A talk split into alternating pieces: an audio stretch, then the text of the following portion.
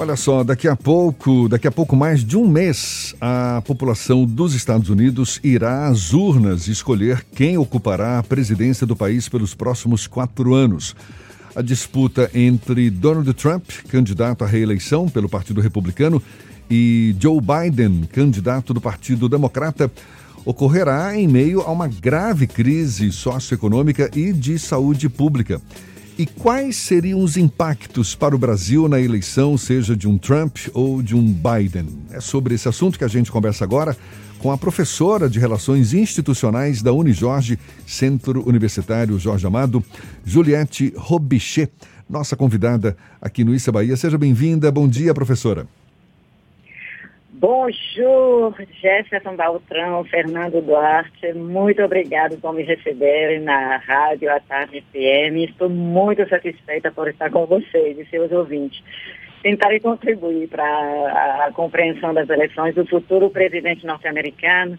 Eleições que tem razão, que interessa o mundo inteiro, porque uh, esse país, uh, o presidente desse país tem, tem é, tem repercussão nas relações internacionais, no comércio internacional. Então, estou muito feliz de estar com vocês. Ah, que bom, prazer tudo nosso. Adorei o bonjour. Bonjour, então, também, viu? É um programa internacional de verdade. Tá certo. Professora, num primeiro momento, a gente, a, a, gente até supõe que a reeleição de Donald Trump continuaria deixando o governo dos Estados Unidos mais alinhado, não é, com o governo de Jair Bolsonaro, Agora, o que, que poderia representar a vitória de Joe Biden, um democrata, na relação Brasil-Estados Unidos, sabendo que o governo brasileiro, mesmo que de forma velada, tem preferência por Donald Trump? É, acho que não mudaria muita coisa. Sobre as relações internacionais, eu acho que, mesmo com Joe Biden, que, que um, é a corrente moderada né, dos democratas, uh, aplicaria o mesmo tipo de política uh, America First, né, os Estados Unidos uh, em primeiro, mas com certeza com uma, um jeito mais civilizado, menos agressivo. Porém, no, no debate né, de, de ontem, Joe Biden se referiu a um único país estrangeiro que foi justamente o Brasil, para uhum. dizer que ele iria adotar medidas contra a política de desmatamento da, da Amazônia. Então, com certeza para o Brasil, é, as relações não seriam tão idílicas como estão agora. Aliás, é, há um, um, uma aproximação forte entre Donald Trump e Jair Bolsonaro, mas, é, por enquanto, o Brasil deu muito, cedeu muito para os Estados Unidos. E teve pouco em troca, né? Teve pouco. Pode haver uma, digamos, um, um, aumento deste pouco caso um Joe Biden seja eleito? Porque, de fato, vai haver uma divergência ideológica muito mais evidente, não é? É, é, eu acho que uh, vamos voltar ao que acontecia com, com Barack Obama, por exemplo, ou Clinton, então as relações uh, deveriam ficar boas, uh, mas uh, o, o, o, que eu posso dizer, não deveria ter tantas mudanças do ponto de vista das relações internacionais. Né?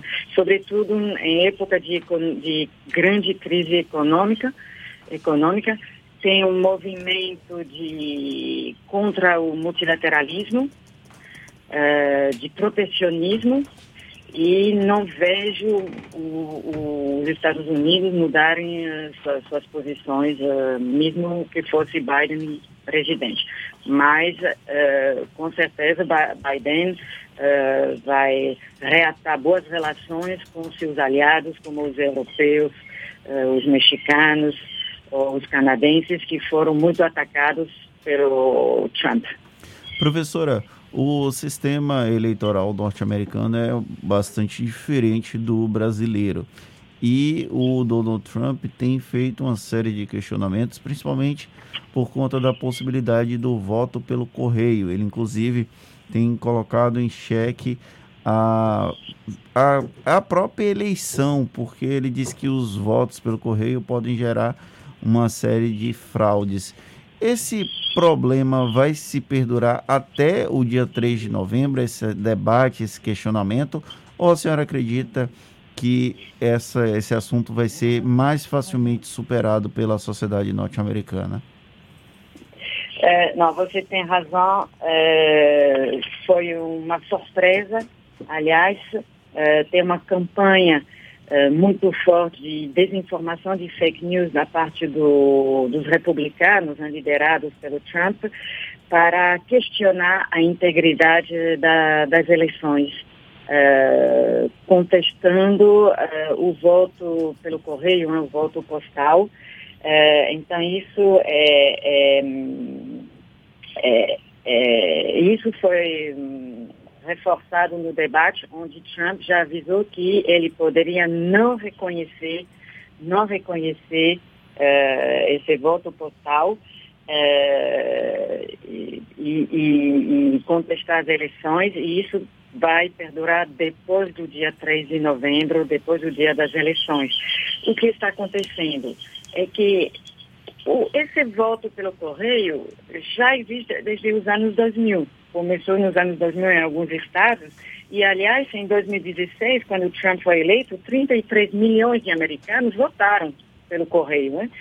É, porque ele tem medo, porque ele contesta, porque segundo os republicanos, Ana, eles têm a ideia que uh, o, o, esse meio de votar vai privilegiar o voto democrata, porque o, o dia das eleições é uma terça-feira.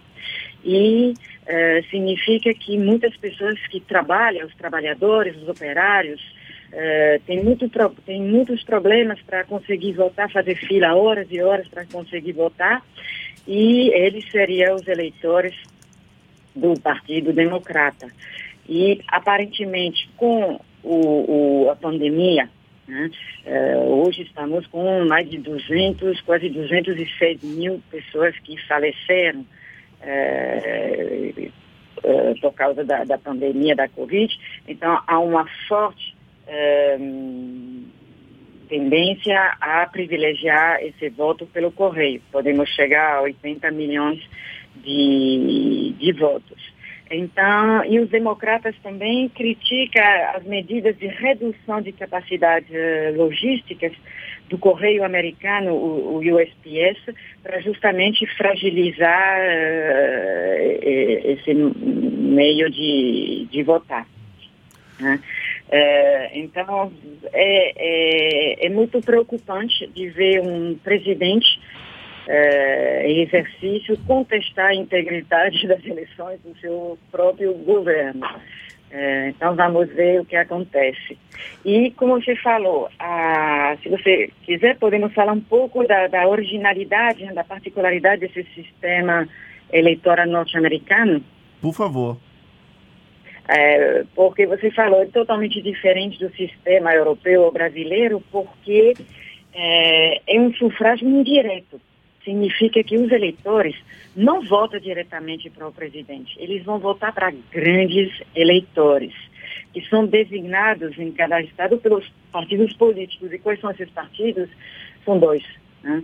É, que, vão, que dominam até hoje a vida política americana, são os republicanos representados pelo elefante, né, que estão no poder hoje um, com Trump, e os democratas, o, o partido de Barack Obama ou dos, uh, dos Clintons, né, representado pelo, pelo bicho, pelo burro.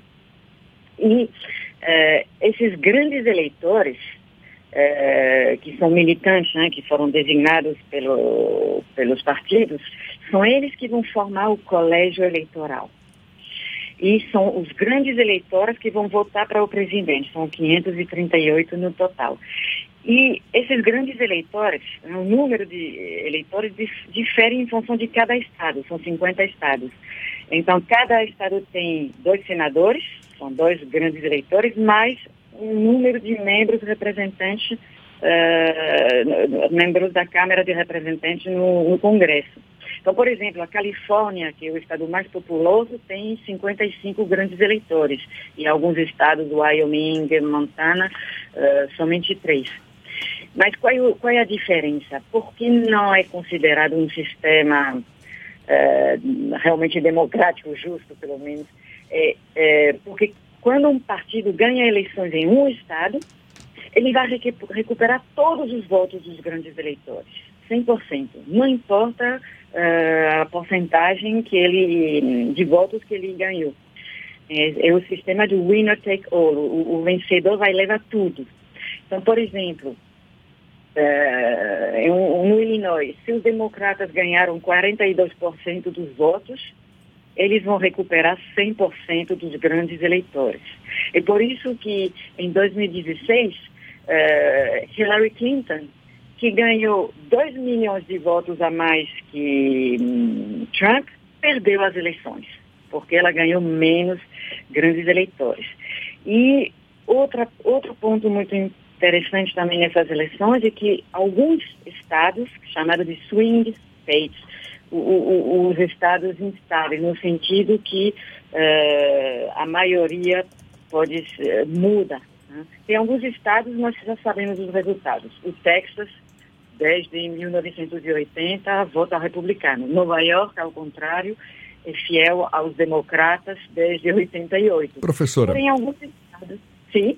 Professor, eu queria voltar para os possíveis impactos aqui no Brasil dessa eleição lá nos Estados Unidos. Eu já ouvi especialistas afirmarem que uma provável vitória de Biden, do democrata Biden, vai exigir mudanças na condução da atual política externa aqui do, do Brasil. Uma política que, inclusive, nem, nem disse a que veio até agora, não é? Não tem uma, uma estratégia clara e que também forçaria alterações, mudanças do governo Bolsonaro na questão ambiental. A senhora acredita que o governo ele, ele se submeta a mudanças por conta de uma mudança também de governo nos Estados Unidos? Até porque Existe hoje uma mobilização de, de, fundos de investimento, de empresas, não é, que exigem uma atitude mais responsável do governo brasileiro no campo socioambiental, não é? é não, você tem razão. O Partido Democrata é, tem uma preocupação com o meio ambiente bem maior, bom, é difícil, que o Partido Republicano.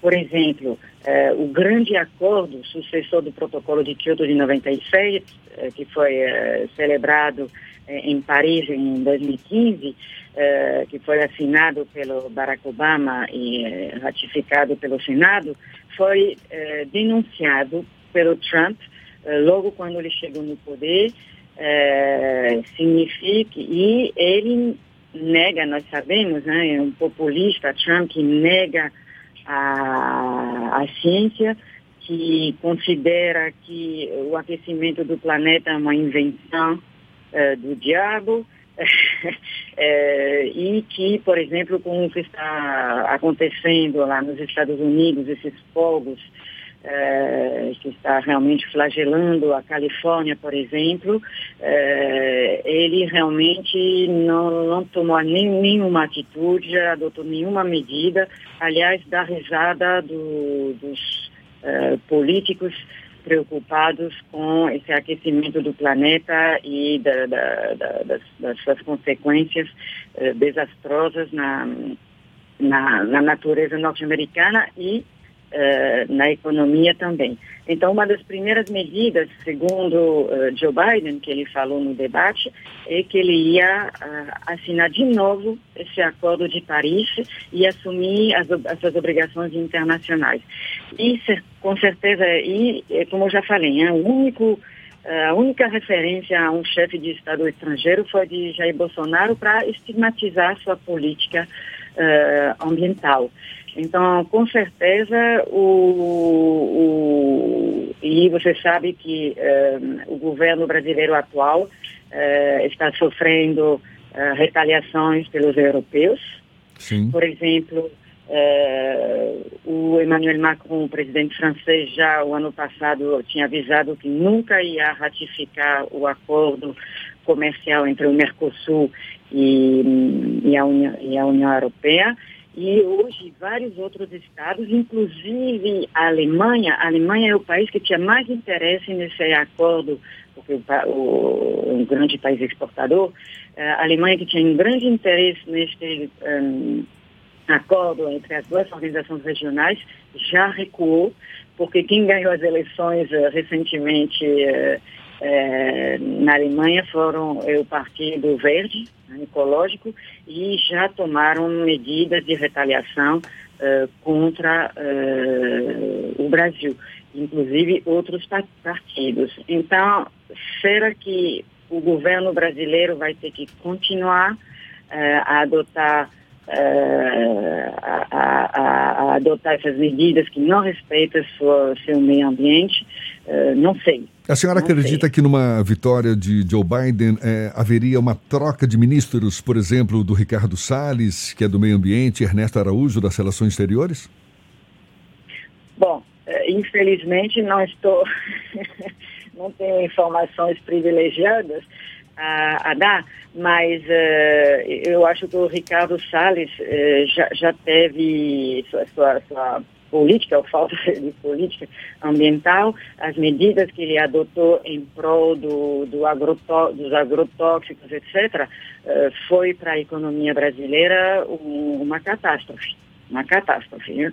Uh, muitos países, como, se não me enganar, a Suécia, decidiram de não mais comprar nenhum produto agrícola eh, a este país considerado o paraíso do, dos agrotóxicos, com autorização eh, sem limite eh, de todos os agrotóxicos proibidos há décadas no mundo inteiro.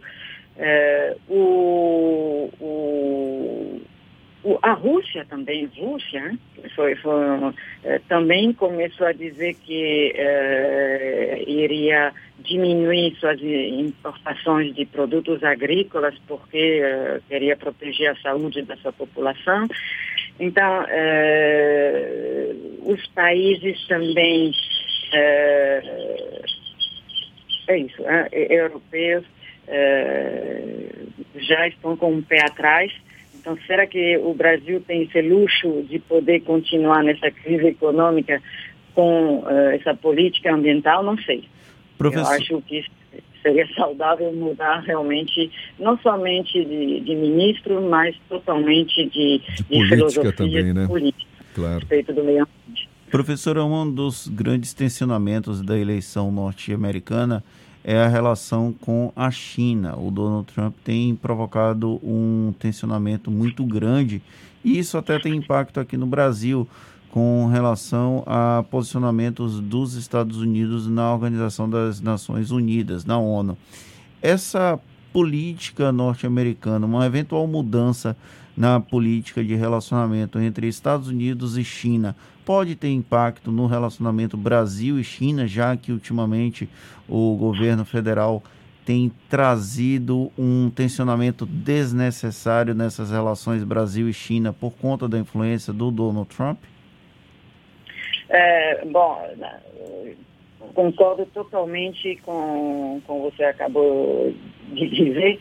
É, o, o, Bolsonaro né, tem, tem um, uma grande admiração pelo presidente uh, norte-americano presente e uh, ele, uh, por osmose, com esse presidente Trump, adota todas as políticas uh, do, do, presidente Trump, às vezes, ao meu ver, contra o próprio interesse do, do Brasil.